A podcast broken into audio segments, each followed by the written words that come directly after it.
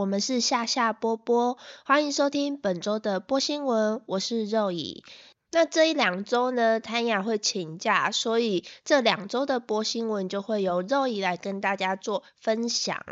那今天的第一则新闻呢，澳大利亚机场在全国系统中断之后陷入了混乱。那这是什么原因呢？就是因为澳大利亚边境部队 ABF 内部的。全国系统中断导致巨大的延误，还有延长登机的时间。据了解呢，旅客在墨尔本机场办理国际航班登机手续时面临的时间将变得非常延误。报道里面指出，其他枢纽也会受到相对的影响哦。那机场发言人表示，停电正在影响所有的航空公司，而目前呢还没有办法查明问题在哪里，但也表示这个问题间接也影响到了其他的机场。那负责人说呢，我所知道的是，这是 ABF 方面的问题，它正在影响航空公司如何与 ABF 的沟通。那澳大利亚边防部队就是 ABF 嘛，可以确认我们管理高级乘客处理系统的服务提供者也正在经历就是有一些 IT 的问题这样。那他们就是现在很努力的想要把这一些东西给修好。那我是觉得说，最近澳洲的交通系统真是乱到一个夸张。我们先姑且不讲机场问题，因为机场好像这半个月以来，一直就是陆陆续续有这些哦延误啊什么的问题，可能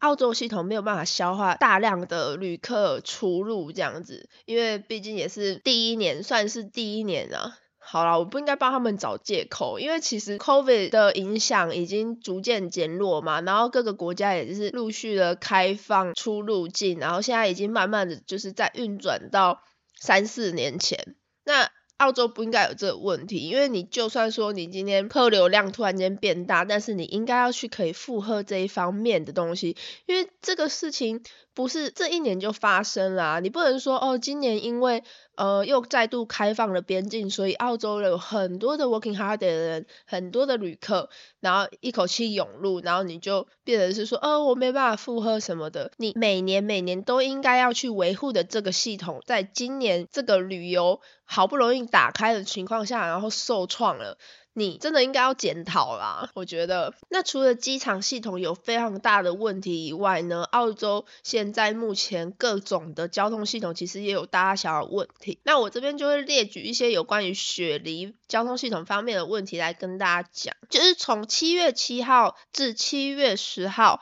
轻轨一号从中央车站开到 The Star，也就是赌场这段距离是暂停行驶的。那除了这一段距离以外呢，其他的还是正常行驶。如果你原本是仰赖轻轨作为你一个日常的交通设备的话，那你记得就是现在呢要暂时的都是使用巴士这样。那这件事情会延续到多久呢？从今天也就是录音的这天，七月七号至七月十号，那大家就是。要多加注意，如果你在这个周末呢，你是有来雪梨的话，从中央车站到 The Star 这一段距离是没有运行的哦。在中央车站都有很详细的标示说你要去哪里搭乘转乘巴士。那除此之外呢，还有轻轨二号线及三号线，在 Circular Quay 到 Central Charmer Street。Central Charmer Street 就是在中央车站外面有一个轻轨二号线及三号线的站牌。那在那个地方一直到 Circular Quay。中间会途经汤后还有 Winner 这几个大站，它暂时都是没有轻轨的，所以如果你想要去雪梨市中心的话，那你就是只能搭火车或者就是走路，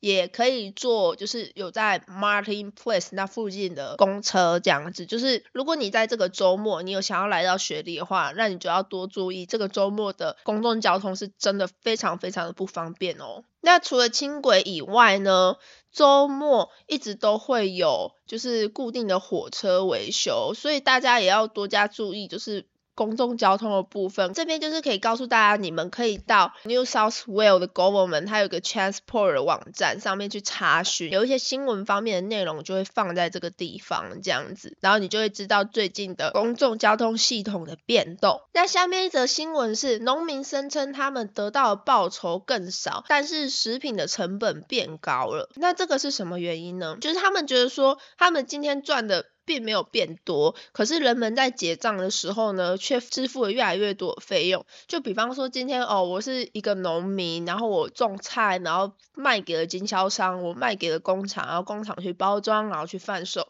结果这个途中呢，在这个经销商就是中间商，他赚取的差价非常的大。然后以致呢，产品送到 Woolworths 的时候，农民去到 Woolworths 看到自己的产品在销售，的时候，嘿，怎么我才卖五十 cent，然后在 Woolworths 要卖到六块钱呢？类似这样的情况。那通货膨胀就是持续推高全国各地的食品价格，但种植这些蔬菜的人表示，这些额外现金其实没有给到他们诶，就是他们没有得到任何一个资助。那在新南威尔士州的农民协会调查发现这个问题，这样有六十四趴的农民表示，在过去十二个月的商业环境恶化，而只有十二趴的农民表示有真的改善。那这些困境呢，主要是由大宗商品价格的利率驱动的。新南威尔士州的农民经济学家 Brandon 就说，这些困境呢，主要是由大宗商品价格的利率所驱动。那澳大利亚肉类还有牲畜协会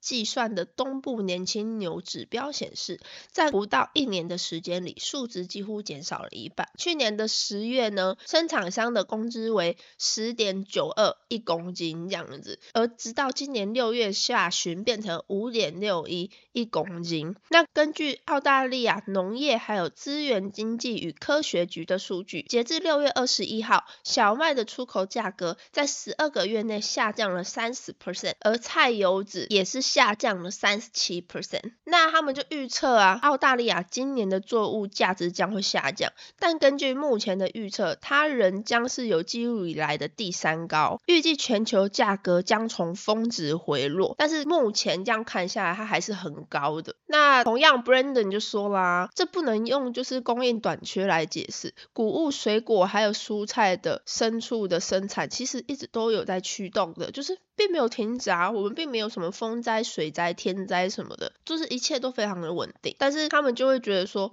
到底为什么呢？但澳洲一个非常知名的连锁店 Woolworths，也就是澳洲的全联呐，那他们的发言人就表示说，就是他们非常清楚通货膨胀对家庭的影响，货价价格上涨是由于供应商的货物成本上升，也就是说。W o o l s 不是真的想要涨价，可是供应商给我的价格就是这样，那我该怎么办呢？比如说今天从农民到中间商，中间商到 w o o l s 这一段区间中，农民只赚了五十 cent，供应商给 w o o l s 价格是四块，所以逼得 w o o l s 只能卖五块，类似这种情况。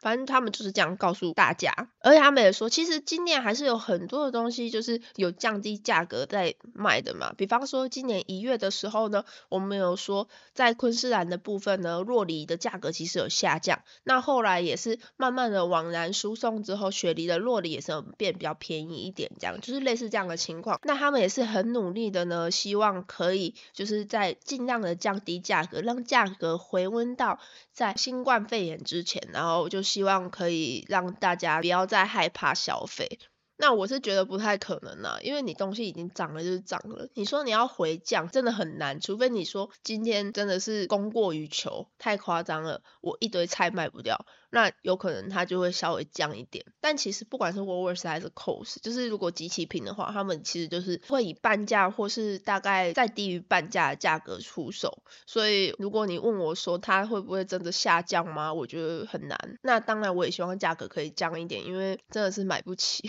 有时候会反而觉得说哦吃外食搞不好更便宜这样子。下面一则新闻，在一九七九年的一个谋杀悬案中，近期的调查发现了一组。神秘的 DNA，那这边跟大家分享一个很可爱的单字，cold case，它的意思就是悬案的意思。在近期的警方调查中，发现了一组神秘的 DNA，可能跟四十多年前一名博斯女子尚未破解的谋杀案有关。一九七九年的十二月三十日，二十二岁的凯伦泰特。Karen Tate 被林业部的工作人员发现，她死在了坎宁大坝的集水区。而这一起案件呢，对于导致谋杀责任案定罪的资讯，高达一百万澳元的奖励哦。所以如果你有找到相关的证据呢，你有可能会获得这一百万澳元这样子。那警方今天透露了 DNA 有所突破，所以他们呼吁，如果你知道更多相关的资讯，拜托请告诉我们。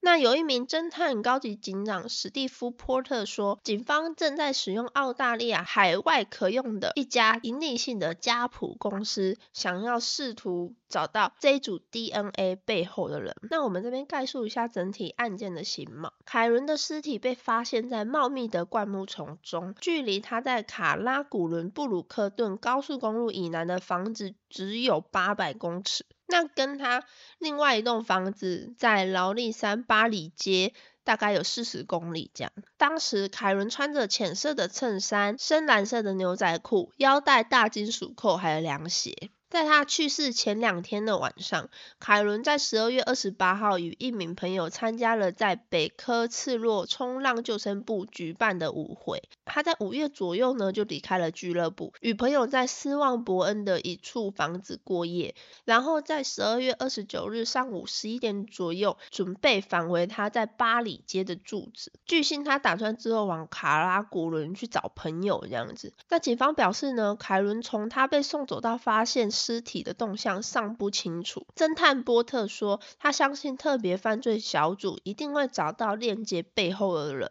那第一步，他们就是打算先确定一下 DNA 到底是谁，然后他们想要跟那个人谈一谈，想要知道到底发生什么事。那他的家人也很开心，说哦，终于又有进展了，因为他们其实并没有要放弃这件事情，然后他们还是一直在期盼可以还给凯伦一个整体事件的真相。那这个案件大概就是这样。如果未来有机会呢，我们会再多进行一些调查，或许我们会把它写进我们的故事篇里。那就希望大家可以一起来收听哦。下面一则新闻是闻所未闻，恐怖碰撞后，女子呼吁对电动自行车采取行动。一名来自雪梨北部中立湾。年约三十五岁的 Sarah，她其实是一名孕妇哦。她在二月份的时候，有一天去雪梨的乔治街，结果被一辆载有两名男子的电动自行车撞倒之后，她现在右脚还有右手的肘部需要多次的手术。那罪魁祸首呢，也就是驾驶员呢，骑着租用的 Lime 就直接逃跑了。那 Lime 就是现在雪梨的公用电动自行车，就是有点像台湾的那个 U Bike 这样。然后 Sarah 就因为这件事情，然后他就在医院住了两个月这样子。现在相关人员就表示，如果今天是一个小孩被撞到的话，他不觉得这个小孩还会活着。那他们就觉得说，如果这件事情是发生在汽车或是机车这些有执照或者是就是有驾照啊、有行那个道路规范的这些车，就不会有这种问题。可是像 Lime 这种电动自行车，就是脚踏车嘛，那他们并没有明确的规范，而且最近这一段时间真的发生太多太多起就是相关的事件了。然后你再谈到电动自行车，所以其实他们就是，如果撞到了，他们搞不好就直接跑了，或者是他差点撞到你，他就 whatever，那么就还是走了。其实真的非常的危险，因为如果你谈到 Lime，那你就会讲到 Uber E，所以这些事情真的是需要一个详细的规范，因为在雪梨就是太多滥骑这种电动自行车的人了，而且你谈到电动自行车，你就是随地可以租用吧，那年龄的规范就没有。可以说没有，所以有时候你看，说实在，这种 line 怎么可以双载嘞？你只能自己骑呀，那就变成是这样的情况下，你撞到人。然后，而且对方还是孕妇，真的是超危险的。就是希望澳洲政府、雪梨政府可以好好去想一下，要怎么去规范这一方面电动脚踏车的行驶，可能规范更多的脚踏车道路啊，或是什么的限速啊等等的。不然的话，这就是像台湾，我觉得台湾那个就不错嘛，因为你如果不是电动脚踏车的话，可能会没办法速度到那么高。你如果只是一般的脚踏车的话，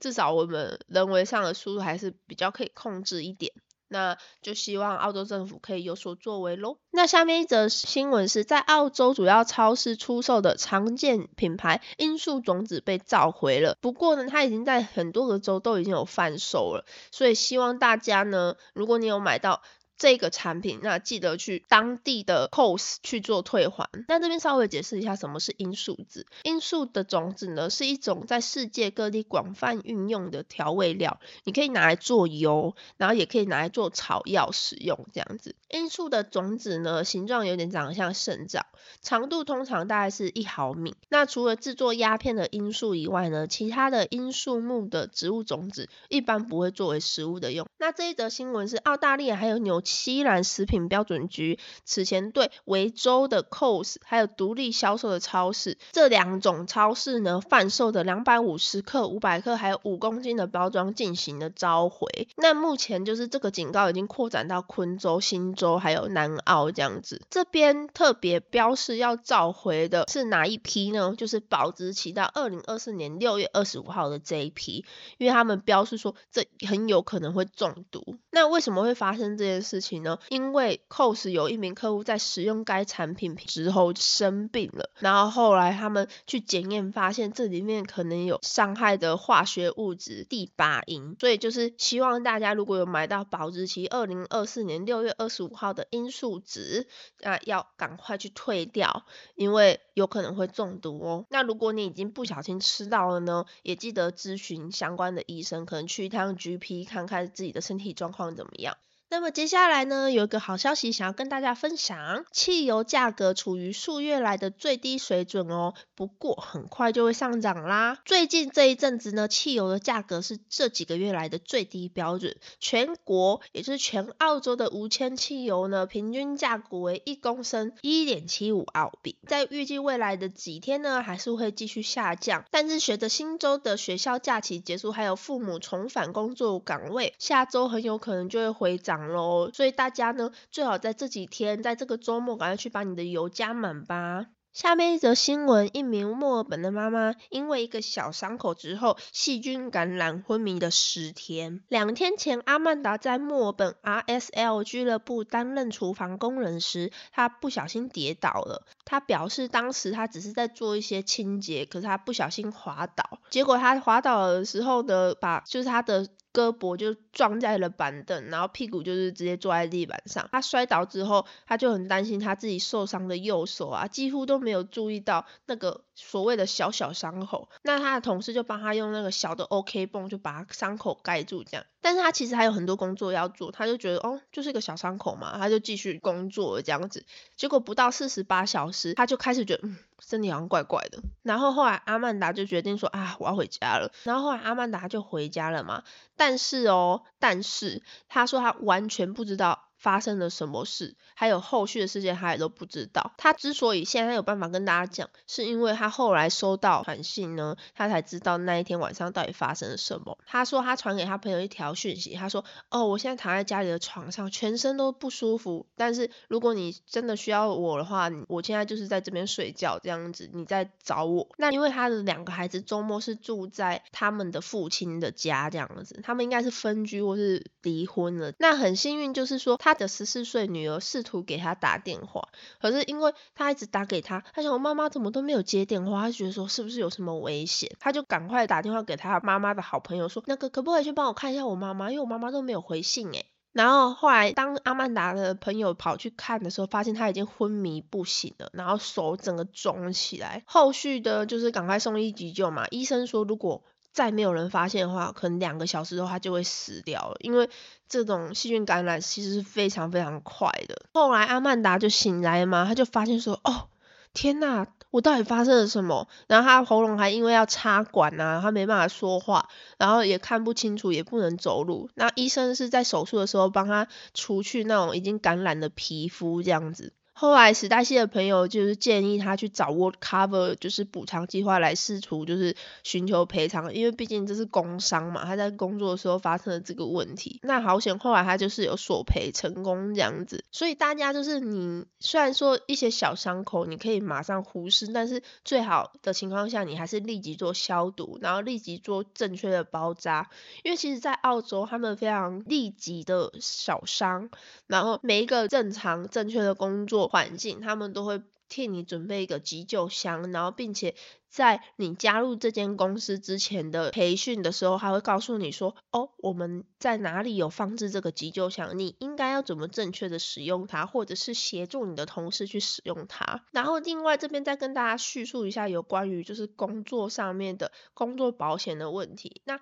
正常公司下呢，公司都会进行一个保险，就是以防你们发生了什么问题，所以。你们如果真的有什么重大事故，不管是被机器压到，还是有什么样的情况下，你只要受伤了，你必须立即的跟你的主管反映。那他们才有办法去做后续的处理，千万不要害怕说今天你受伤了，你不能工作，然后你就是呃觉得这是自己的错，因为有时候机器操作的问题不是你自己一个人造成的问题，它有时候是它的故障，所以在澳洲工作的朋友，你们一定要知道说去反映这些相关的问题，那你才可以得到。最好的救护，因为说实在，我觉得澳洲救护没有台湾这么好，没有那么方便，没有那么舒适。因为我之前也是有手指头骨折的问题嘛，但是好险我的主管是真的马上说，你手指头骨折，你应该马上告诉我，因为对我来讲，那就是被门夹到那种事。可是后来，因为我的主管说你必须去检查，我才发现我是真的手指骨折，我并不是只是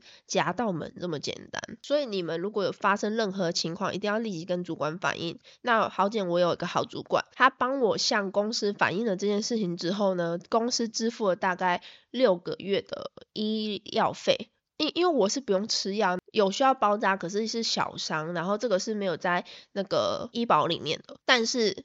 它涵盖的就是澳洲你去看医生的费用，然后还有照 X 光的费用，这些费用非常高，就是你每看一次大概是两百到五百的澳币，然后就没了这样。可是我的公司是有帮我去支付这一方面的费用，然后我主管也告诉我不用担心，公司会负担这一方面的费用，所以我觉得我是遇到一个很好的主管，然后也是遇到一个很好的公司这样。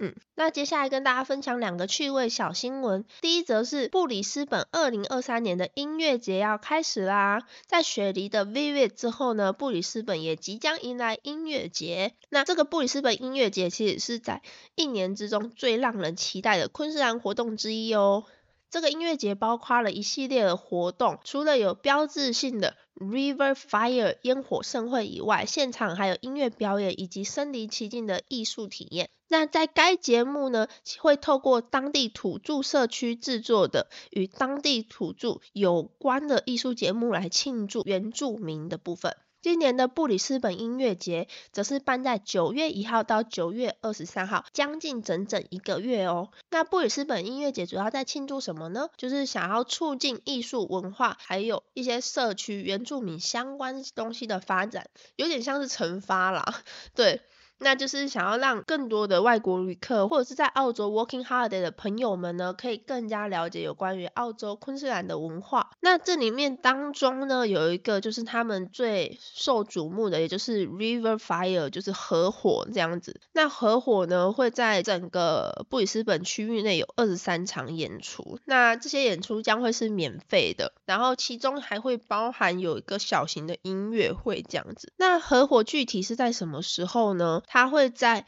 九月二日星期六于布里斯本沿岸举行哦。那有关于原住民方面的呢，他们有一个原住民主导综合大型视觉奇观，会展现出土著文化的美丽、创造力还有智慧。随后也将举行 Forty 烟火的表演，该烟火就是会从整个城市的桥梁、驳船还有屋顶发射，一样是沿着布里斯本那边的河岸这样子。那为什么这么早跟大家宣布呢？是因为这个系列活动有些东西是需要购票的哦，已经可以开始购票了。这样，那如果想要参加的音乐节的听众，不要忘记去布里斯本音乐节 （Brisbane Music Festival） 的网站购票哦。第二则趣味小新闻是，咖啡师兄弟饮料生产线在澳洲决定要停产了。如果你最近呢去 Woolworths 或是 Coles，你发现呢在架上已经缺少一种很常见的饮料，那你没有错，因为它决定要停产了。饮料巨头可口可乐澳大利亚的公司已经正式停止生产 Barista Bros 咖啡师兄弟的饮料系列。该系列是在澳洲超市还有各种小卖店货架上的主。主要产品，那 Barista Bros 呢？它其实真的是你随处可见。因为它跟另外一个品牌的就是咖啡牛奶就是并驾齐驱，他们两个都是最多那种小卖店啊，其实销量是真的很好，因为我也喝过。说实在的，那什么是咖啡师兄弟 Barista Bros 呢？它其实就是有卖一些那种有点像三合一的冰咖啡，还有一些巧克力牛奶这样子。可口可乐这边就是说，为什么他们今天要停产？因为他们在审查过程，他们觉得，嗯，这个东西的销量下降的很快。所以他们就为了确保就是提供的东西一直都是澳洲人最喜欢的东西，他们就决定说啊不行了，我决定要停产这个 Barista Bros。但很多人就问说，那你要停产 Barista Bros 的系列产品，你有没有什么替代的产品呢？可口可乐目前是说没有，因为我们就是觉得说，我们需要呃再去好好深思熟虑这一方面的东西。如果未来呢，我们会有新产品上架，会再让大家知道这样。那我发现近期啊，真的非常非常多，就是老牌的东西下架，不管是牛奶啊，上个礼拜说的糖果啊，还有现在这个 Barista Bros 啊，就还蛮可惜的，因为。这些东西在澳洲人的心里面都是。不可撼动的，他们都是还蛮大品牌的。先不说那个牛奶，因为那牛奶真的是蛮贵，就是很前阵子我们有讲过嘛，有一次播新闻我们讲，哦，有个牛奶停产这样，因为好像是一个还蛮有名澳洲 local 品牌，然后也是非常高级的牛奶，但它就停产了。然后像上礼拜我们讲的牛奶糖停产了，那现在又是就是这个 Barista Bros。如果你们上网去查的话，你们就会知道我到底在讲什么，因为这个品牌的牛奶，我相信你有来澳。打人应该都有喝过，因为说实在，你去加油站也是随便就可以买到，很可惜啦，真的。好的，那今天的新闻就到这边结束啦。喜欢我们的听众呢，不要忘记给我们五颗星星，还要记得去追踪我们的 IG，给我们一些小小的意见。那我们下周二见，记得来聆听我们的故事哦，拜拜。